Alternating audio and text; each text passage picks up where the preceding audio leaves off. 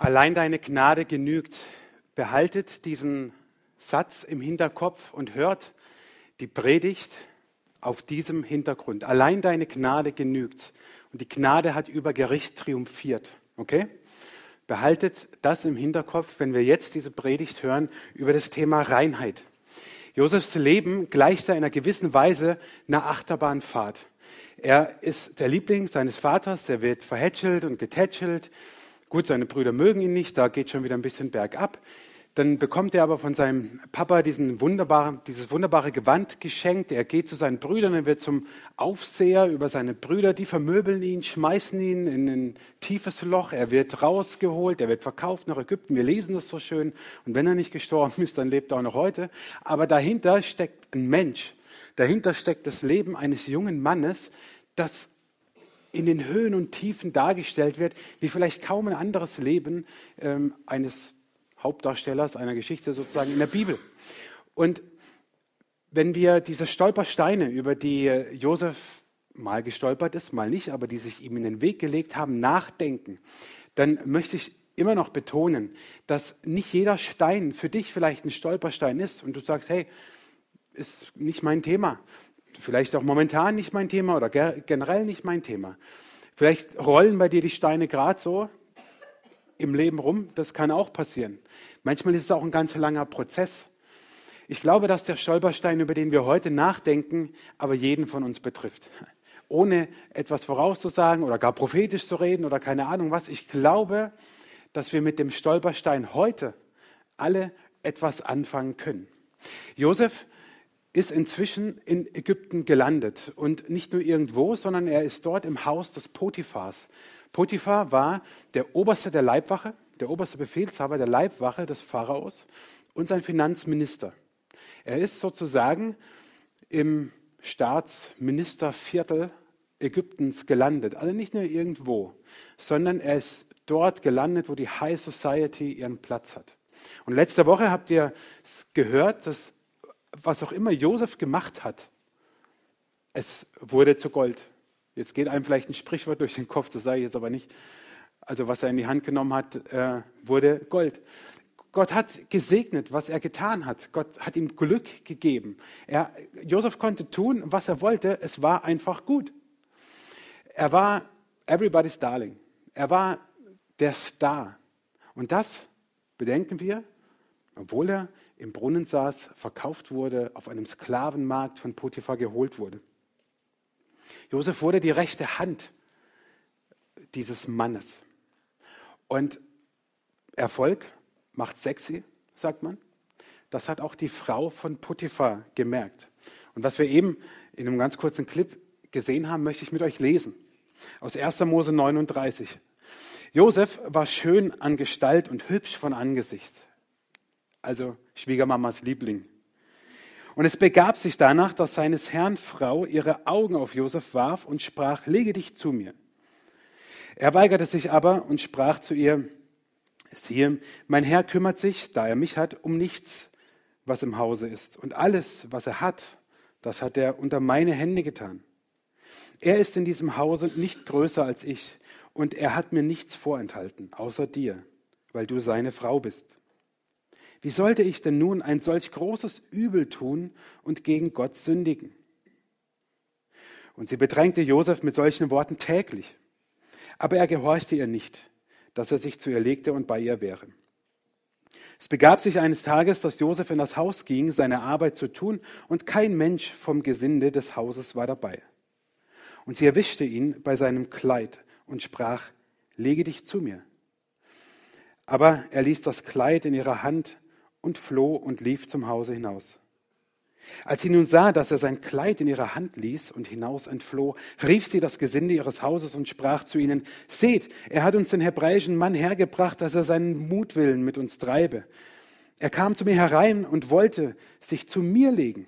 Aber ich rief mit lauter Stimme. Und als er hörte, dass ich ein Geschrei machte und rief, da ließ er sein Kleid bei mir und floh und lief hinaus. Und sie legte sein Kleid neben sich, bis sein Herr heimkam und sagte zu ihm eben dieselben Worte und sprach, der hebräische Knecht, den du uns hergebracht hast, kam zu mir herein und wollte seinen Mutwillen mit mir treiben. Als ich aber ein Geschrei machte und rief, da ließ er sein Kleid bei mir und floh hinaus. Was für eine fiese und miese Göre. Da muss man noch mal so sehen, oder? Was diese Frau lügt. Unglaublich. Aber Josef bleibt standhaft. Josef stolpert nicht über diesen Stolperstein Reinheit. Ich möchte mit euch den Text ein bisschen genauer angucken, weil Luther hat ihn so übersetzt, dass man ihn vor 22 Uhr lesen kann. Was dort drin steht, ist nichts anderes, als dass diese Frau tagtäglich im Prinzip sich schon halb vor Josef auszog, nackt vor ihm war und mit ihm Sex haben wollte und ins Bett springen wollte. Und das tat sie tagtäglich. Und Josef widerstand. Josef war ein Mann und er widerstand. Wie krass. Josef stolperte nicht über diese Versuchung, über diesen Stolperstein der Reinheit. Es heißt, dass diese Frau sein Kleid ähm, hatte. Und im Film haben wir nur gesehen, wie sie so einen Fetzen weggerissen hat. Was dort steht, ist, dass sie Josef seine Unterwäsche geklaut hat. Denn was Josef anhatte, war eigentlich nur sowas wie so ein Saunatuch und nicht mehr. Er lief in Unterwäsche rum. Und das war normal damals, gerade auch an High Society, an diesen hoch, höher gestellten äh, Häusern, Höfen, Anwesen. Da lief man tagsüber in Unterwäsche rum. Ähm, und zwar deswegen, weil es ziemlich heiß war und weil man das Obergewand nicht brauchte und weil man es schonen wollte. Vielleicht haben die auch gekleckert. Wer weiß. Äh, auf jeden Fall lief Josef nur in Unterwäsche rum. Und was die Frau tat, sie raubte ihm seine Unterwäsche. Also Ergebnis, Josef war splitterfasernackt, als er davon lief. So. Das ist schon krass genug. Aber Josef widerstand dieser Versuchung. Und Josef tat das, weil ich glaube, dass er so gefestigt war.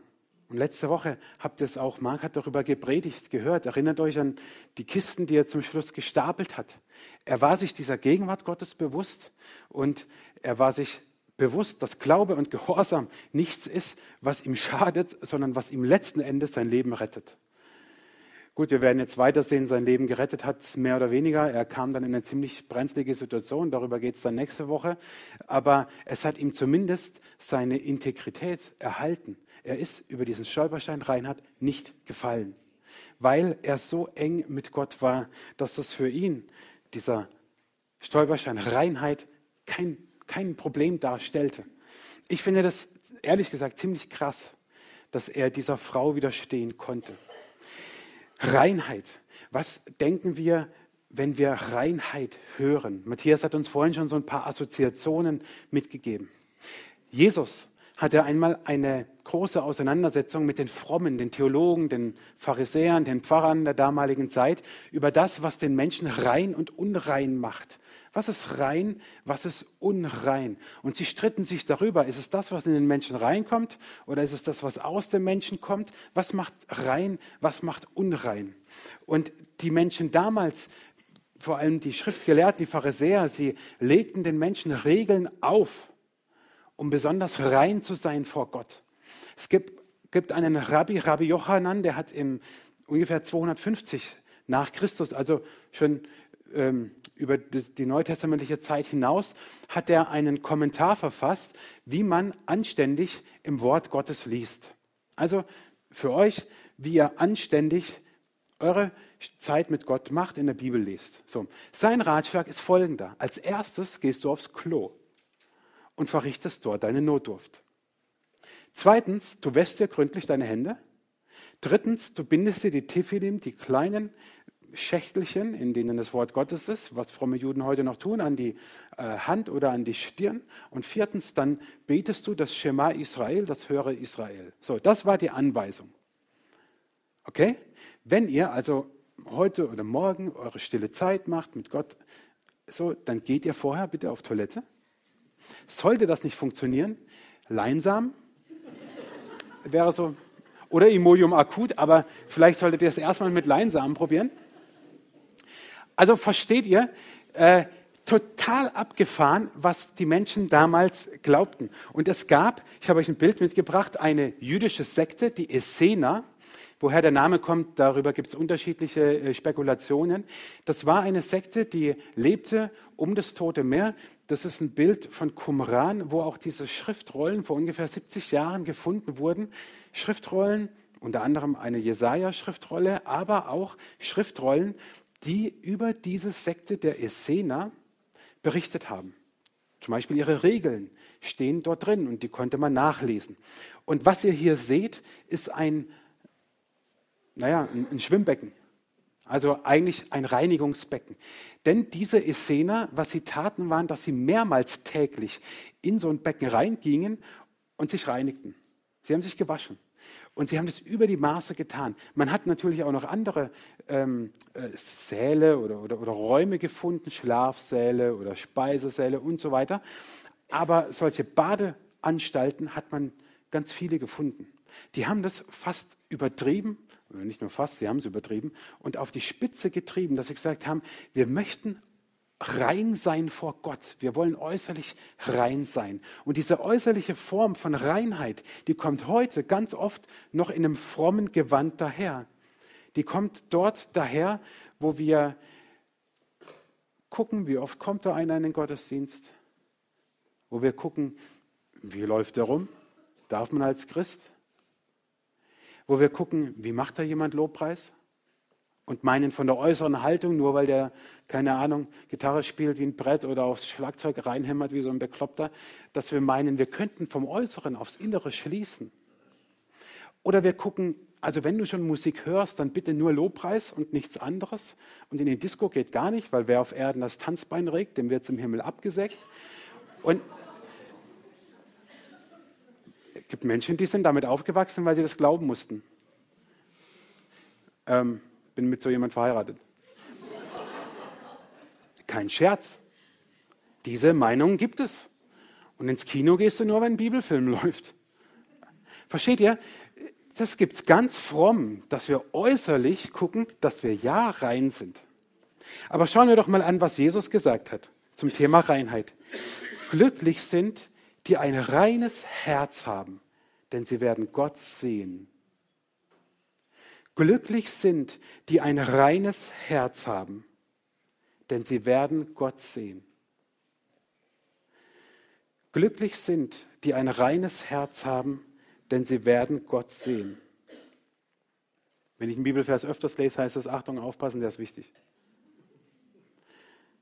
Glücklich sind, die ein reines Herz haben, denn sie werden Gott sehen. Diese Seligpreisungen, die Jesus spricht, oft habe ich den Eindruck, werden sie so interpretiert, dass es dann mal sein wird, wenn Jesus wiederkommt und sich das alles vollendet. Macht aber irgendwie keinen Sinn. Jesus sagt, wer ein reines Herz hat, der wird Gott sehen. Und wenn wir das jetzt nicht nur eschatologisch, also auf die Ewigkeit hindeuten, sondern auf das Hier und Jetzt, dann heißt es, wenn ich ein reines Herz habe, dann werde ich Gott sehen. Dann werde ich sehen, wie er in meinem Leben Segen schenkt. Dann werde ich seine Herrlichkeit in meinem Leben sehen. Dann werde ich sehen, wie Gott in meinem Leben präsent ist. Dann werde ich sehen, wo Gott wirkt, wie Gott wirkt. Da werde ich sehen, was Gott mit meinem Leben und Segen, wie das zusammenkommt. Das werde ich sehen mit einem reinen Herzen. Und ein reines Herz ist nicht dort, wo wir auf Äußerlichkeiten Wert legen. Überhaupt nicht. Die kommen dann vielleicht. Ja, mit Sicherheit. Aber sie sind nicht entscheidend darüber, ob jemand ein reines Herz hat. Ein reines Herz bedeutet, dass wir uns einfach an Jesus genug sein lassen und dass wir das, was wir als Willen von ihm für unser Leben erkennen, dass wir danach leben und zwar für unser Leben. Und ich sage es in aller Deutlichkeit, scheißegal, was die anderen machen. Wir sind als Christen, nicht umsonst sagt Jesus, ähm, kümmere dich erstmal um den Splitter in deinem Auge, äh, um den Balken in deinem Auge, ehe du den Splitter bearbeitest im Auge vom anderen. Wir sind so schnell dabei, auf die anderen zu gucken. So schnell. Ging ja Petrus auch so. Nach der Auferstehung hat er ja auch gefragt, was ist mit dem anderen? Versteht ihr? Wir sind so schnell dabei, auf die anderen zu gucken. Und jetzt guck mal nur auf dich. Ein reines Herz. Lass doch dem anderen sein Herz Dein Herz ist entscheidend. Mein Herz. Mein Herz ist ein reines Herz, wo ich nach Gottes Willen frage und nach diesem Willen auch leben will. Wieder sind wir bei dem, beim Kistenstapel von Mark von letzter Woche. Dort, wo ich mir Gottes Gegenwart bewusst bin und Glaube und Gehorsam und sein Wort für mich keine Last sind, sondern eine Lust. Dort habe ich ein reines Herz, weil ich in Einklang lebe mit Gott, mit seinem Willen, mit seinem Wort und mir manches erst gar nicht in den Sinn kommt. Nun ist es aber so, dass um, um, unser Herz ein Kampf tobt. Paulus hat es mal so ausgedrückt. Denn das Gute, das ich will, das tue ich nicht, sondern das Böse, das ich nicht will, das tue ich. Ja, herzlichen Glückwunsch.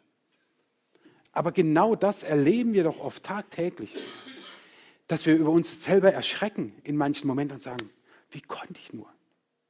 Und wir erleben, dass um unser Herz ein Kampf tobt, dass der Teufel unser Herz angreift und dass Paulus das, wie ich finde, brillant mit diesen Gegensätzen ausdrückt und sagt, ich will doch das Gute tun, aber ich tue es nicht, ich schaff's nicht, weil ich Mensch bin. Tut mir leid.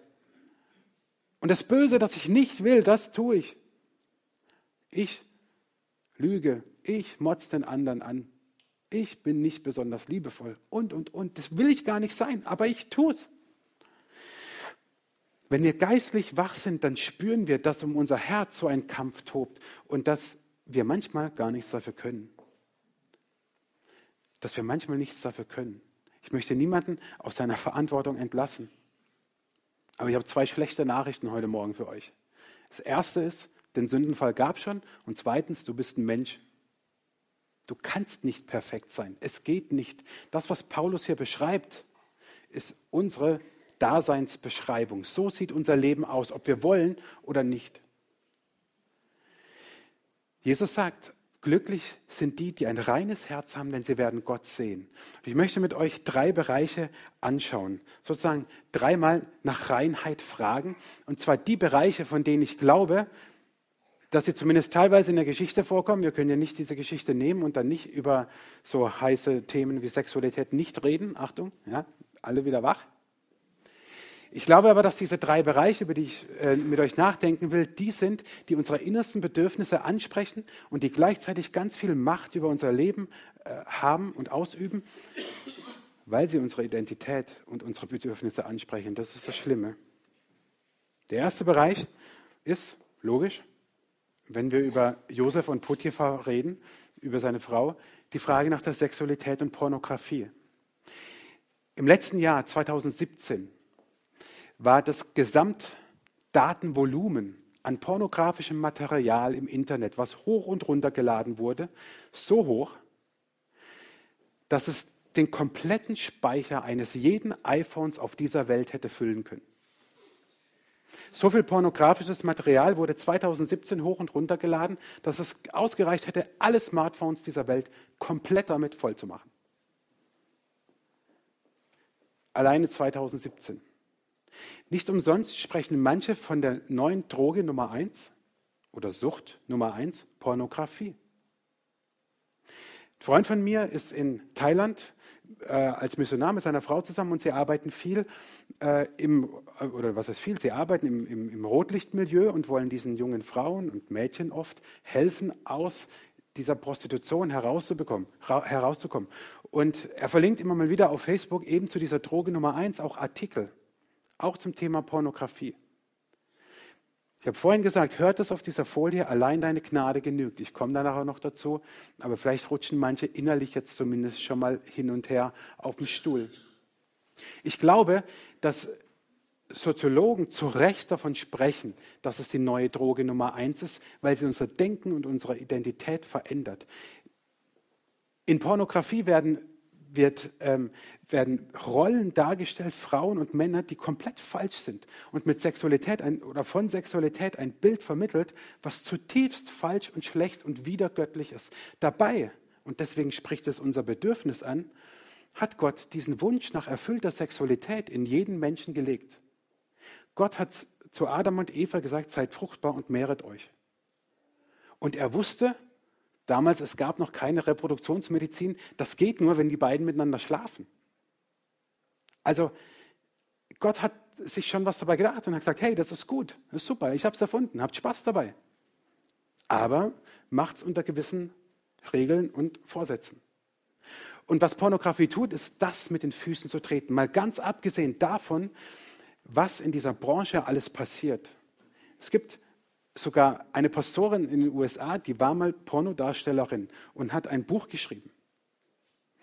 Wie mit Menschen umgegangen wird, das ist unmenschlich in dieser Branche. Und viele sprechen davon, dass es Droge Nummer eins ist, weil es eine Sucht ist und weil es unser Denken, unsere Identität verändert. Deswegen ist es nicht egal, was wir uns anschauen.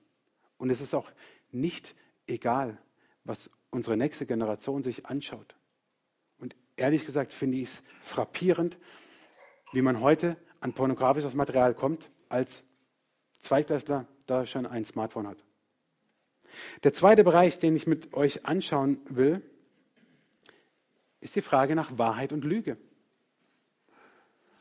Wir sprechen oft davon Sex, Geld und Macht. Das sind die drei Dinge, die die Welt regieren. Und Lüge ist genau im Bereich der Macht. Und ich möchte es heute Morgen ganz deutlich sagen.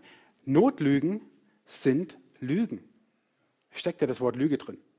Nicht nur das Wort Not, sondern auch das Wort Lüge. Notlügen sind Lügen. Es gibt in diesem Bereich nur schwarz oder weiß. Es gibt wahr oder falsch. Es gibt Wahrheit sagen oder Lügen. Aber es gibt keine Grauzone. Auch wo wir uns meinen, die Wahrheit manchmal zurechtzulegen, es ist eine Lüge. Und Lüge ist niemals der göttliche Weg. Niemals. Jesus hat einmal in Johannes 8 den Teufel als den Vater der Lüge bezeichnet, der nicht anders kann als zu lügen. Lüge ist nie göttlich. Wenn wir uns heute fragen nach Reinheit, dann möchte ich dieses simple Beispiel der Lüge einfach nur mal nehmen und fragen, wie sieht es aus bei dir wie sagst du die Wahrheit? Und manchmal legen wir uns ja die Dinge schon zurecht und denken, ja gut, so richtig gelogen ist es ja nicht. Doch ist es. Wenn du vielleicht denkst, und deswegen habe ich vorhin gesagt, ich glaube, dass es heute jeden betrifft, denkst du, gut, ich gucke keine Pornos an. Finde ich super. Aber ich glaube, Lügen betrifft jeden von uns. Und Lügen ist etwas, was großes Unheil anrichtet. Lügen ist nie der Weg, in dem Gott uns segnet. Nie. Wir werden nie Gottes Segen empfangen, wenn wir auf Lügen irgendetwas aufbauen. Und wenn wir uns fragen, wie kann, es, wie kann der Traum, den Gott in uns gelegt hat, Wirklichkeit werden, wird es nie über Lügen gehen. Niemals. Der dritte Bereich, ich habe es eben schon gesagt, ist das Geld. Geld, Sex und Macht, das regiert unsere Welt. Und ich möchte zum Thema Geld könnte man ja ganz viel predigen. Ich möchte dir nur einen Gedanken mitgeben. Mit wie viel Euro bist du auf diese Erde gekommen? Ich hoffe, keiner mit irgendeinem Cent. Wie viel Euro wirst du aus, dieser, aus deinem Leben von dieser Erde wieder mitnehmen? Ebenfalls null. Du kommst mit nichts und du gehst mit nichts. So schreibt es Paulus im ersten Timotheusbrief im sechsten Kapitel. Du kommst mit nichts und du gehst mit nichts. Wie kannst du denken, dass es dazwischen dir gehört? Ist ein bisschen verrückt, ich weiß. Aber wäre es nicht mal eine Möglichkeit anzunehmen, dass das Geld, das du hast, das ich habe, dass mir das nicht gehört, sondern dass Gott es mir zur Verfügung stellt und sagt, mach was Gescheites damit. Ich spreche ungern davon, wie viel ich verdiene oder wie viel jemand anderes verdient. Vielleicht hat er viel mehr verdient oder viel weniger. Wer weiß es? Wer, wer kann das messen?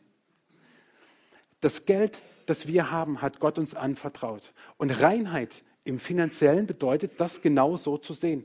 Und ich staune manchmal, wie sehr Menschen am Geld wie verbissen festhalten. Warum? Es gehört ihnen nicht mal. Alles Geld, was du hast, hat Gott dir zur Verfügung gestellt und dir geschenkt.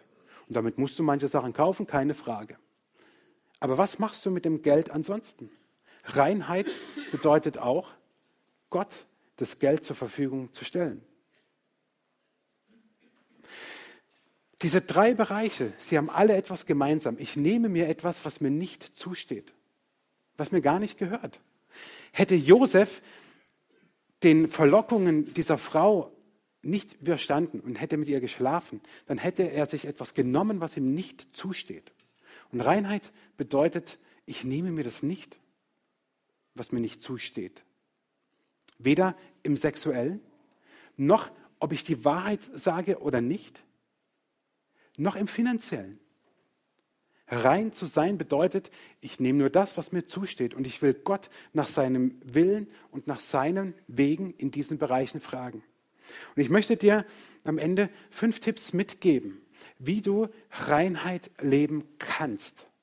Und zwar gelten die für alle Bereiche. Der erste Tipp ist, hör auf, die Dinge schön zu reden. Das ist der Anfang von allem. Man sagt ja auch, Selbsterkenntnis ist der erste Schritt zur Besserung. Genau das ist es. Das ist der härteste Schritt, den du tust. Weil du dir eingestehen musst, dass etwas nicht stimmt. Wenn du lügst, ich kenne Menschen, die haben ihr Leben auf, Lügengerüsten, auf einem Lügengerüst aufgebaut. Die müssen sozusagen weiter lügen, weil sonst ganz viel zusammenfällt. Wie krank. Und wie sehr tun sie mir leid. In dem Moment, wo du anfängst, es nicht mehr schön zu reden, gehst du einen Weg, einen Prozess, wo du rein werden kannst. Das Zweite ist, bitte Gott um Vergebung. Auch zum tausendsten Mal, auch zum hundertsten Mal, egal zum wievielten Mal. In dem Moment, wo du Gott nicht mehr um Vergebung bittest, erkennst du dein Fehlverhalten als korrekt an. Wenn du merkst, oh, vielleicht nach einem Telefonat oder im Beruf, in der Familie, egal wo, du merkst gerade, ich habe die Person angelogen. Ich wollte das gar nicht. Ne? Denk an Paulus. Ich, ich wollte, ich, ich habe sie angelogen. Ich habe nicht die Wahrheit gesagt. Dem Moment, wo du Gott nicht um Vergebung bittest, erkennst du dein Verhalten als okay an. Und sagst, gut, mache ich halt weiter so. Und selbst wenn du zum hundertsten Mal Gott um Vergebung bittest, dass du doch wieder ein Porno dir angeschaut hast, bitte ihn um Vergebung. Weil er gerne vergibt. Und weil du nur dann deinen Weg auch als nicht korrekt erkennst. Das dritte ist, halte dich von Versuchung fern. Es gibt Situationen, in denen werden wir fast genötigt zu lügen, meinen wir. Dann halte dich von diesen Situationen fern. Wenn du verheiratet bist, dann macht eure Finanzen zusammen. Etwas, was ich ohnehin persönlich nicht verstehen kann, wie man, wenn man verheiratet ist, Finanzen trennen kann voneinander. Wenn du verheiratet bist, dann macht eure Finanzen nach dem Vier-Augen-Prinzip zusammen und keiner wird irgendwie Geld, keine Ahnung, beiseite schaffen oder wenn ihr euch fragt, hey, was wollen wir der Gemeinde geben oder Gott ins Reich Gottes, in die Mission, wohin auch immer, äh, werdet ihr das zusammentun. Und ihr werdet einen guten Weg gehen. Haltet dich aber von Situationen fern, wo du weißt, oh, die führen mich in Versuchung. Da werde ich auf diesen Stolperstein der Reinheit treffen.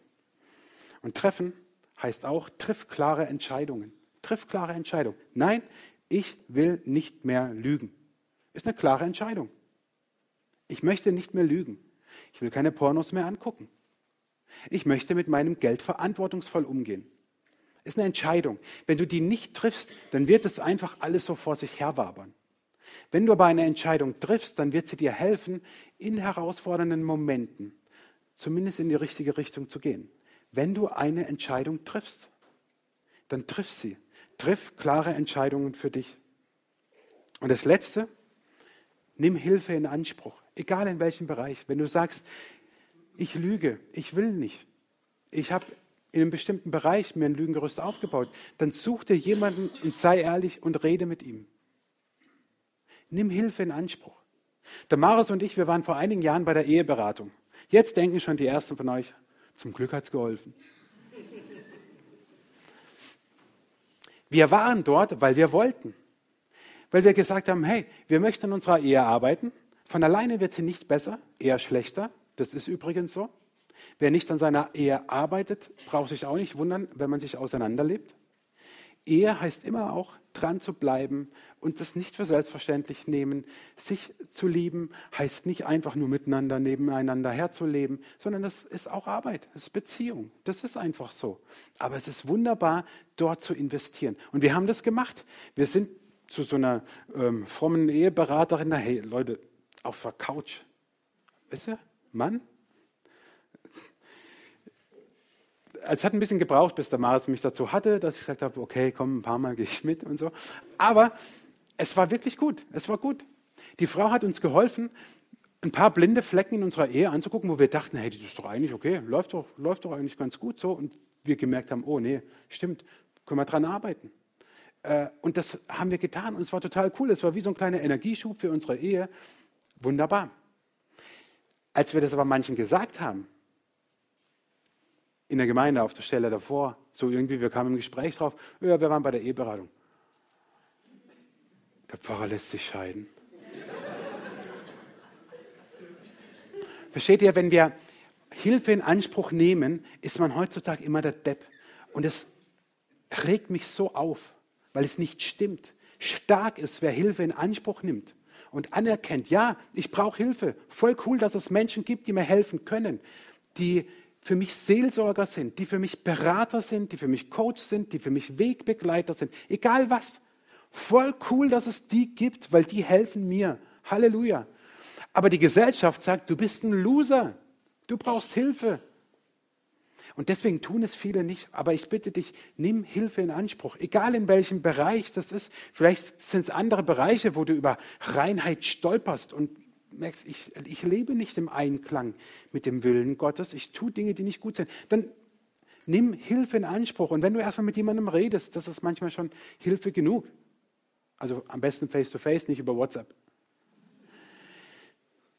Und dann hast du vielleicht ein paar Tipps mitgenommen und fällst wieder hin. Und bist eben nicht in dieser Reinheit drin, wie du es gerne möchtest, sondern fällst.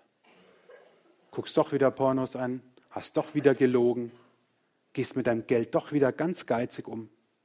Und weißt du, da gibt es eine gute Nachricht. Es gibt keine Verdammnis. Das ist so cool. Das nennt sich Gnade. Allein deine Gnade genügt, denn die Gnade hat über Gericht triumphiert. Als Jesus einmal eine Geschichte erzählt, also er hat sie nicht erzählt, es ist ja passiert. Es ist eine Frau beim Ehebruch erwischt worden und sollte gesteinigt werden. Die Menschen haben gesagt, hier ist der Stein. Diese Frau hat Ehebruch begangen und Mose hat uns gesagt, wir dürfen sie jetzt steinigen. Und dann sagt Jesus, und dieses Zitat kennen ja so viele und ich frage mich manchmal, warum gehen wir mit dieser Geschichte so um, als ob sie nur eine nette Geschichte ist mit unserem Leben, aber nichts zu tun hat. Jesus sagt, gut, okay, werft. Wer ohne Sünde ist, darf anfangen. Keiner hat geworfen. Die Frau am Boden zerstört. Jesus geht zu ihr hin und fragt sie, hey, wo sind die, die dich verdammen wollten, die dich steinigen wollten? Ich sehe niemanden. Die Frau hat gerade ihr Leben geschenkt bekommen. Und Jesus sagt zu ihr, ich verdamme dich auch nicht, aber geh und sündige nicht mehr. Aber er sagt, ich verdamme dich nicht, ich werfe auch keinen Stein, keine Verdammnis für die, die in Christus Jesus sind. So schreibt es Paulus in Römer 8. Es gibt keine Verdammnis. Und wenn du wieder fällst über diesen Stolperstein der Reinheit, dann steh auf, weil Jesus nicht kommt und dir den Stein an dir rüberhaut, sondern weil er mit seinen Gnadenarmen dich einlädt und sagt, komm, wir gehen weiter. Ja, ich kenne dich doch. Habt ihr doch schon hundertmal vergeben. Ich gebe dir auch, vergebe dir auch das hunderterste Mal. Ich mache das. Keine Verdammnis für die, die in Christus Jesus sind, heißt, verdamme dich bitte auch nicht selber, wenn du wieder gestolpert bist. Wenn du denkst, ich ertrink in diesem Meer von Schuld, von Unreinheit, weil ich immer und immer wieder falle. Nein, bitte verdamm, nicht, verdamm dich nicht. Weil Jesus sagt, am Kreuz habe ich dir gezeigt, dass ich die Sünde so weit wegschmeiß von dir, weiter als der Osten vom Westen entfernt ist. So, so weit weg ist es. Und so weit weg ist auch mein Gedanke, dich zu verdammen. Es gibt keine Verdammnis für die, die in Christus Jesus sind. Ja, Wir wollen Reinheit. Ja, wir wollen nicht stolpern. Wir wollen so fest sein wie Josef. Warum? Nicht um Gott zu gefallen, sondern weil der Traum Wirklichkeit werden soll, weil die, die reinen Herzen sind, Gott sehen. Deswegen wollen wir rein sein und fallen immer wieder hin. Und dann steht dort Jesus mit seinen Gnadenarmen und nicht mit seinen richtenden Armen. Und wenn du denkst, ist es so einfach? Das kann doch nicht so einfach sein, dann sage ich ja. Wenn du jetzt denkst, hey, so einfach kann er sich da vorne nicht machen, dann sage ich, dann hast du von Gnade nichts verstanden. Sage ich dir in aller Deutlichkeit. Wenn du in Jesus bist, wenn du an Jesus glaubst und denkst, so einfach kann es doch nicht sein, sage ich doch, genau so einfach ist es. Jesus verdammt dich nicht. Jesus hilft dir auf. Und er ist gnädig und er vergibt, wenn wir unsere Schuld bekennen. So ist er gnädig und vergibt uns und reinigt uns von aller Ungerechtigkeit, von allem Schlechten, wenn wir ihn darum bitten. Das ist Evangelium und das ist Gnade. Amen.